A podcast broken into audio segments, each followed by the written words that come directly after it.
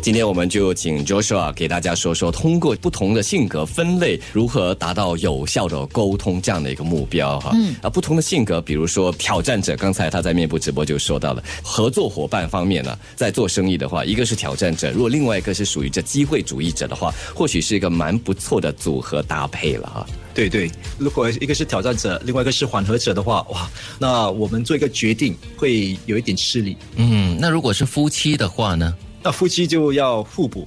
那我们看以颜色配搭方面呢，一个挑战者的话，如果他的妻子也是挑战者的话，其实会有这些例子。可是两个人一起冲刺，有可能会为了自己的工作而忽略对方。嗯，所以一定是要一个是挑战者呢，另外一个有可能就是我们的调和者啊，甚至是我们的缓和者。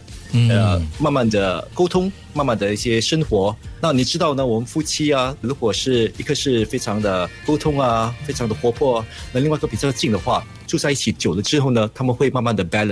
嗯嗯。互相协调嘛，对对对。哎，我们说到性格啊，我怎么知道我是属于哪样的性格，属于怎么样类型的沟通？因为可能我猜想了，虽然有这个七类性格的分别，不过也没有划分的这么清楚。我是调和者，我就是永远是调和者。可能我会也有一点机会主义者的成分在里面。所以有没有一个这种测试的方式？有有。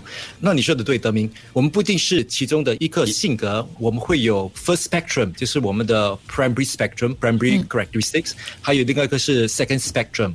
那我们可以在线上啊跟人家洽谈，这是一些卡，有四份卡。当我们做完这个 profiling 的时候呢，嗯，就可以知道你的性格是怎么样的。今天呢，因为我们在线上还有在空中嘛，那我就用比较简单的来与大家做一个解释。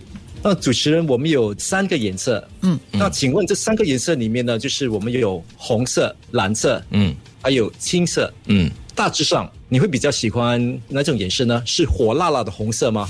还是比较舒缓、比较飘柔轻柔的蓝色？还是我们的 in between balance 的绿色？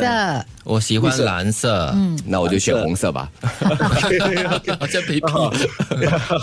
OK，那那就就是说我们的性格方面呢，如果你是选比较青色的话，你是一个非常聪明、应变能力非常高的一个人。哦，为什么呢？因为青色其实是红色跟蓝色之间，所以在这个理论里面，MacDo。spectrum，他们说呢，青色非常的会 observe 看待人，所以有很大的可能的话，金云是我们的机会主义者哦，所以他观察力也是很强啦。对对，嗯，他会应对很多不一样的状况跟情况，所以是 opportunist。嗯，那如果是选蓝色的话，蓝色的话就会比较 chillax。对生活呢会比较缓慢啊，很喜欢享受人生，很慢很慢，就少来烦我，我要在这边凉着，晾着，晾着，很节气啊。对，就是我了。OK，好，是吗？是吗？啊，喜欢好像每 y 喝茶、喝咖啡啊，对对对，打打麻将这样可以。